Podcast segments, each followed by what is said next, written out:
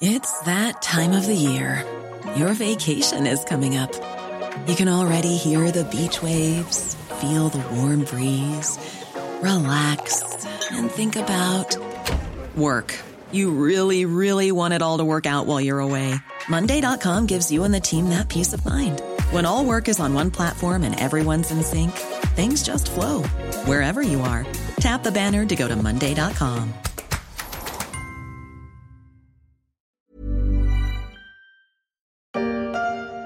Retour 5 ans en arrière. Et ils ne se contentent pas de nous enfermer dans des débats euh, sur le- juste la durée légale du temps de travail, qui est un débat dont on entend parler depuis euh, des années et des années. C'est plus les enjeux de demain. Et je trouve qu'il répond aux enjeux de demain euh, sur euh, plein de sujets, y compris celle du travail dont on a parlé beaucoup aujourd'hui. C'étaient les mots d'un sympathisant lors d'un meeting en 2016 du candidat Macron à la présidentielle. On connaît la suite. Le quinquennat touche maintenant à sa fin. Et concernant l'inversion de la courbe du chômage, on peut dire que François Hollande l'a voulu, mais que c'est son successeur qui l'a vu.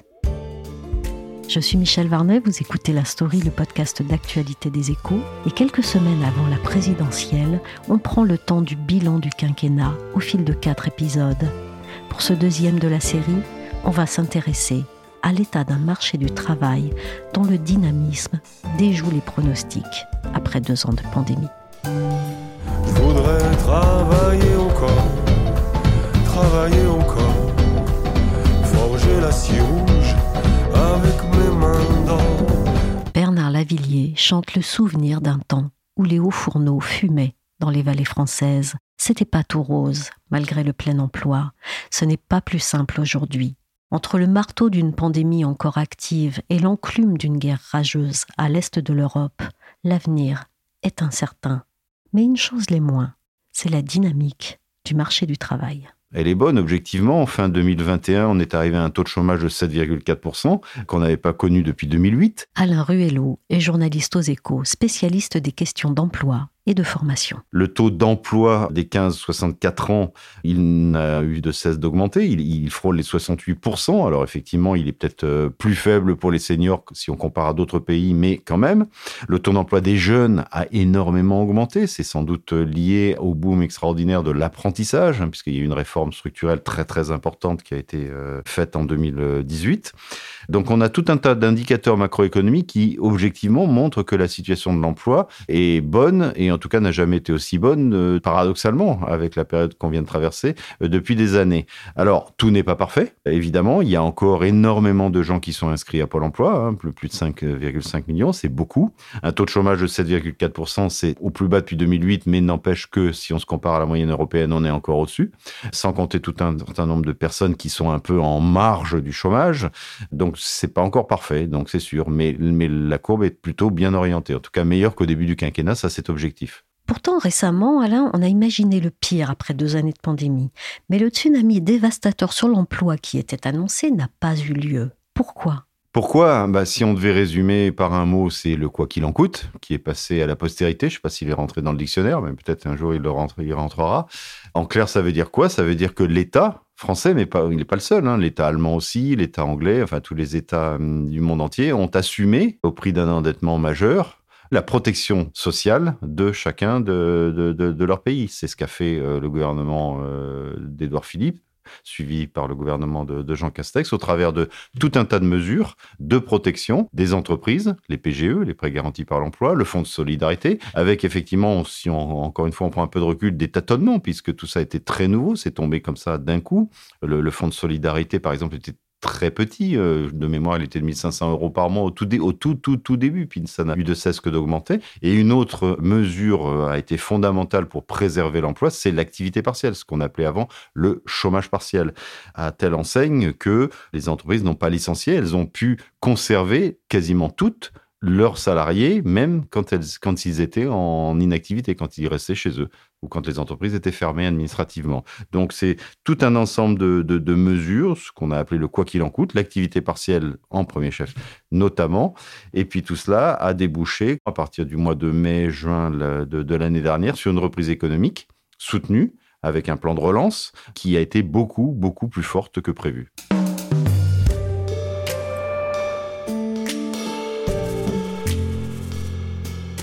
Alors on a une bonne conjoncture déjà, mais également parmi les réformes du quinquennat, qu'est-ce qui a permis de lever les freins à l'embauche? Alors, qu'est-ce qui a permis de lever les freins à l'embauche? Bah, Je dirais que la première chose, c'est l'activité. Quand on parle des chefs d'entreprise, c'est normal, ils disent, moi j'embauche si j'ai des choses à vendre, si j'ai un carnet de commandes. Bon, or, il y avait de l'activité. Il y en avait à la fin du quinquennat Hollande de plus en plus, et il y en a eu euh, de plus en plus euh, au début du quinquennat euh, d'Emmanuel Macron jusqu'à la crise du Covid, et c'est reparti avec un taux de croissance très important l'année dernière. Alors, on verra pour 2022, puisqu'effectivement, avec la crise en Ukraine, on nage en plein brouillard. Donc déjà, l'activité, donc des politiques macroéconomiques qui favorisent l'économie, euh, à la fois en France, en Europe et dans le monde. Alors après, si on en croit le gouvernement, c'est effectivement toute la politique de baisse du coût du travail qui, avait démarré avant sous le quinquennat Hollande avec le CICE, transformé en baisse de charge, baisse de charge qui existe de toute façon sur les bas salaires depuis un certain temps.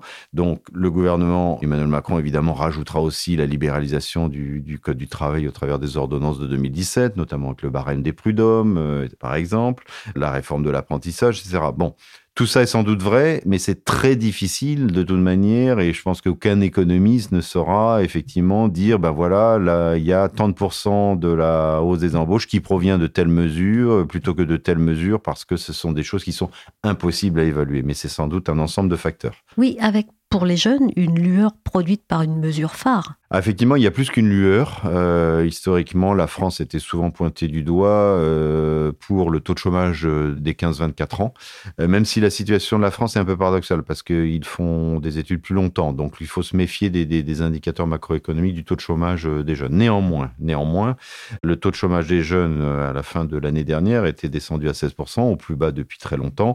Le taux d'emploi des jeunes a augmenté et frôle les 34%.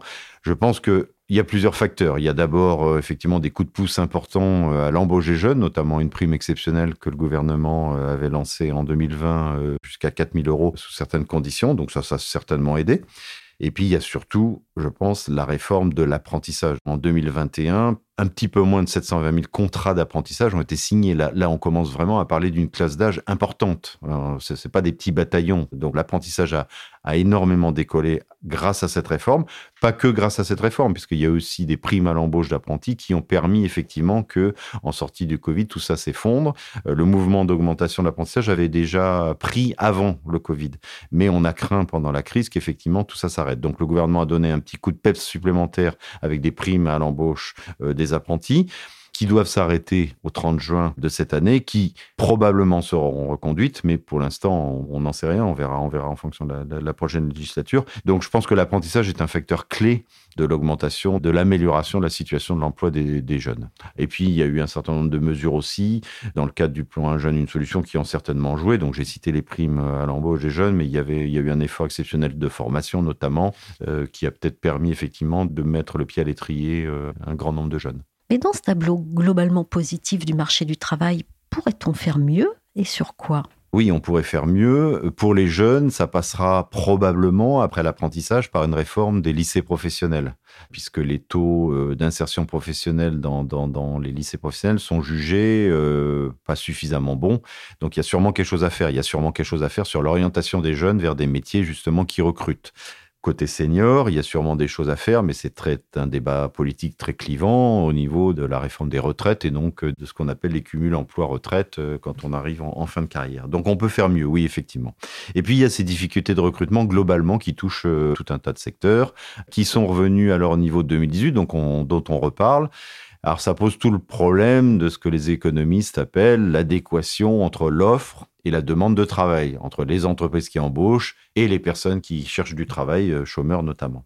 Alors déjà, d'un point de vue macroéconomique, effectivement, Pôle Emploi s'est essayé à mesurer euh, ce que pèsent ces difficultés de recrutement.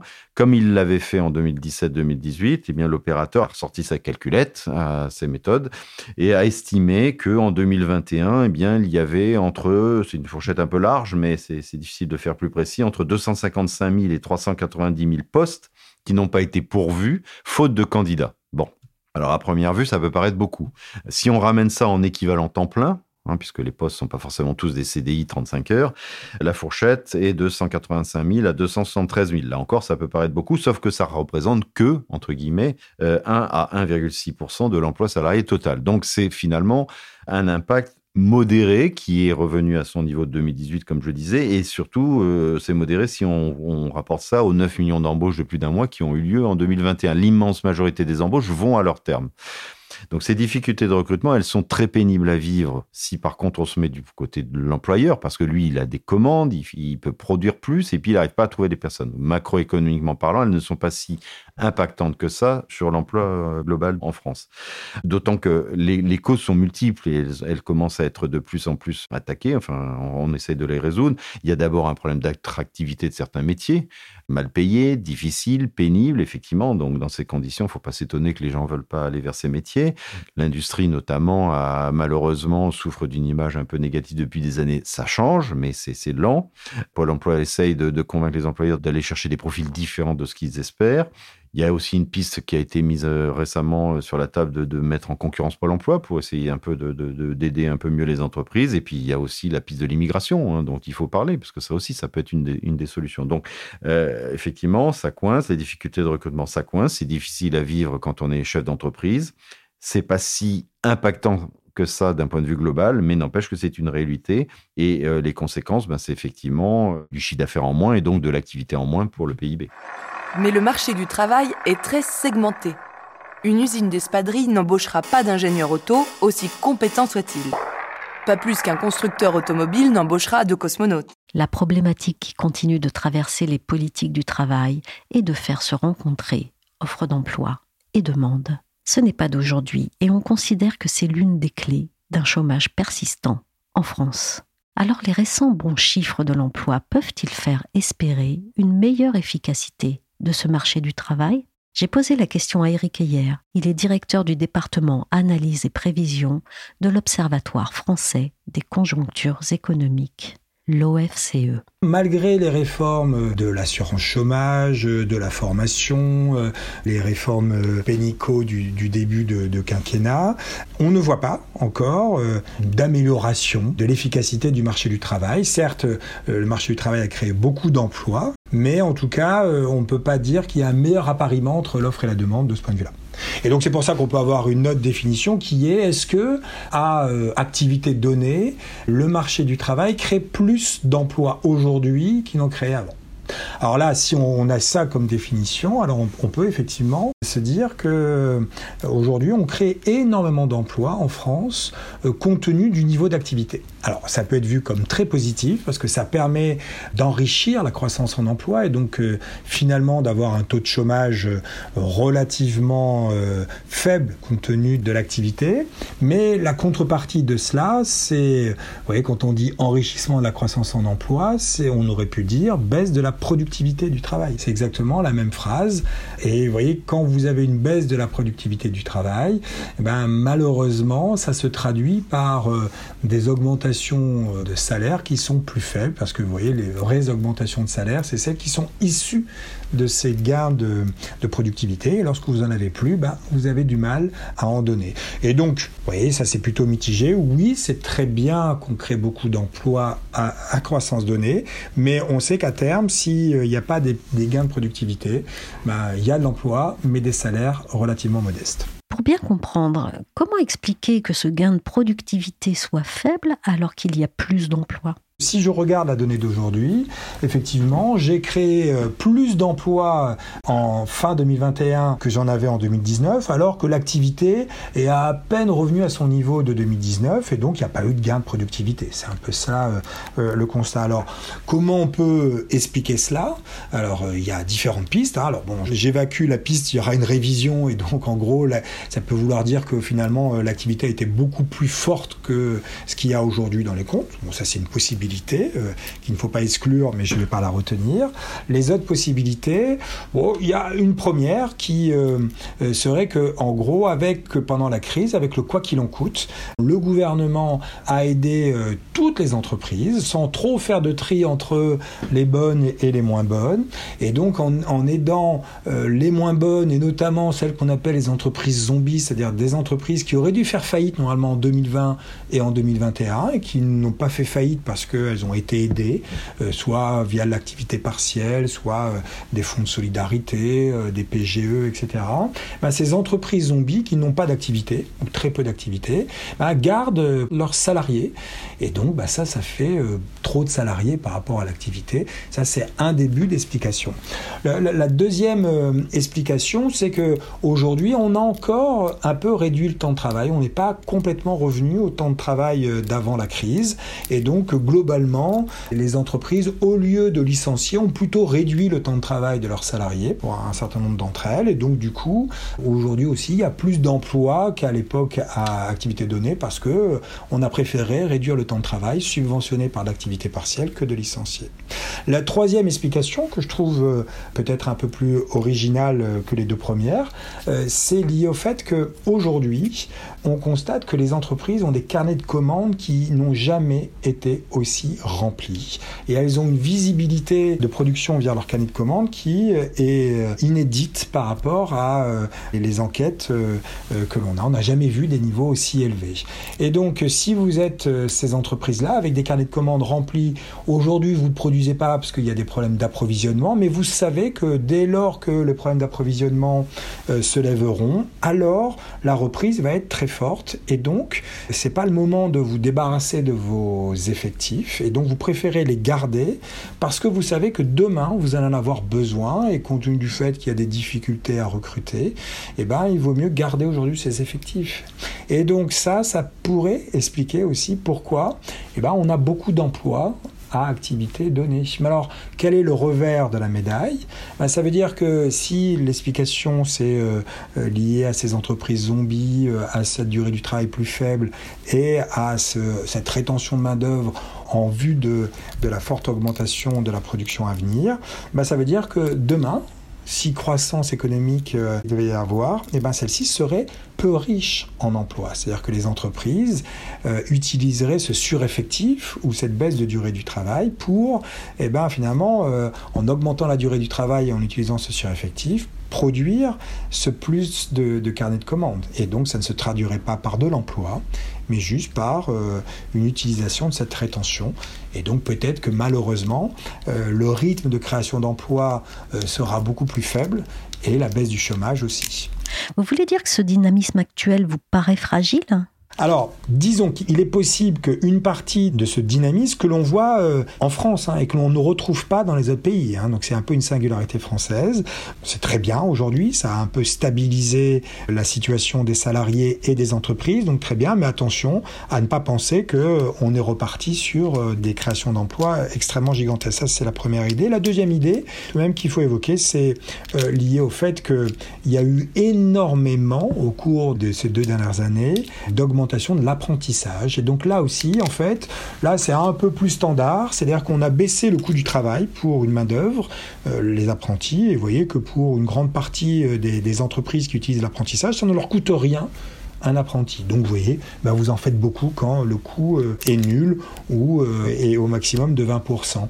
Et donc euh, là, la question c'est, lorsque la prime exceptionnelle disparaîtra, est-ce que l'emploi restera? Donc là, c'est une autre fragilité, c'est la bonne tenue de l'emploi, notamment des jeunes, et le fait que le taux d'emploi des jeunes est battu à un niveau historique. Ben, est-ce que c'est lié à une nouvelle mentalité liée à l'apprentissage ou uniquement à euh, une opportunité financière liée à une prime exceptionnelle euh, d'un an pour euh, prendre un apprenti. Ben ça, on le saura dans quelques mois. Que faudrait-il faire dans ce cas pour consolider dans le temps cette dynamique actuelle? Déjà, on voit bien que pour consolider le marché de l'emploi, la première chose, c'est éviter que la reprise économique qui était enclenchée, que celle-ci euh, disparaisse. C'est-à-dire que aujourd'hui, l'emploi est resté au sein des entreprises parce qu'il y avait des perspectives de production qui étaient euh, plutôt favorables. Imaginons que ces perspectives s'inversent pour une raison de guerre, euh, de conflit ou, ou autre, ou d'austérité. Alors, bien entendu, les entreprises ne pouvaient pas tenir avec du suremploi et donc et donc là, la dynamique s'inverserait. Euh, pour les jeunes, ben, il est évident qu'aujourd'hui, il va falloir euh, euh, vraiment faire la part des choses en disant est-ce que l'apprentissage a été fait au bon niveau? Et donc, une fois que vous passez dans l'apprentissage, vous allez sur le marché du travail et pas après l'apprentissage, je retourne au chômage. Vous voyez, ça c'est la première question. Et sans doute faire en sorte que ce ciblage de l'apprentissage ne se limite pas aux seuls jeunes qui euh, ont plutôt un bac plus 3, bac plus 4 et donc qui ont des compétences, mais qu'on aille chercher aussi des jeunes sans qualification. Sinon, ben, vous voyez que globalement, le problème des jeunes sans qualification euh, euh, deviendra un peu plus structurel. Donc il y a encore beaucoup de pistes. La dernière piste, c'est que vous voyez, si on peut considérer que le plein emploi est atteignable, hein, c'est-à-dire des taux d'emploi à 5, même si ça va être un peu compliqué, un taux de chômage à 5% est quand même jouable, je pense que l'objectif aujourd'hui ne doit pas être atteindre le plein emploi, mais atteindre coûte que coûte, mais atteindre un plein emploi de qualité. C'est-à-dire avoir un emploi, c'est bien, mais il faut euh, s'assurer qu'on vive de cet emploi, que la durée du travail associée à cet emploi soit suffisamment importante pour que justement la somme de ce travail nous permette de vivre dignement dans un logement de qualité et pas dans, un, dans du mal logement. Et euh, du coup, ça, ça veut dire eh ben, euh, sortir peut-être des politiques de j'essaye de baisser au maximum la protection sociale pour baisser au maximum le coût du travail pour créer de l'emploi. Non, il faut aller vers euh, des emplois qui intègrent les jeunes comme les seniors, les hommes comme les femmes, et qui permettent de vivre dignement de son travail. Merci à Eric Ayer de l'OFCE et à Alain Ruello, journaliste aux échos. La story s'est terminée pour aujourd'hui. Cette émission a été réalisée par Nicolas Jean. Vous pouvez nous retrouver sur toutes les plateformes de téléchargement et de streaming de podcasts comme Apple Podcast, Podcast Addict, Castbox ou encore Deezer, Spotify et Amazon Music. Pour suivre l'actualité à travers nos articles, nos analyses ou encore nos enquêtes, rendez-vous chaque jour sur leséchos.fr.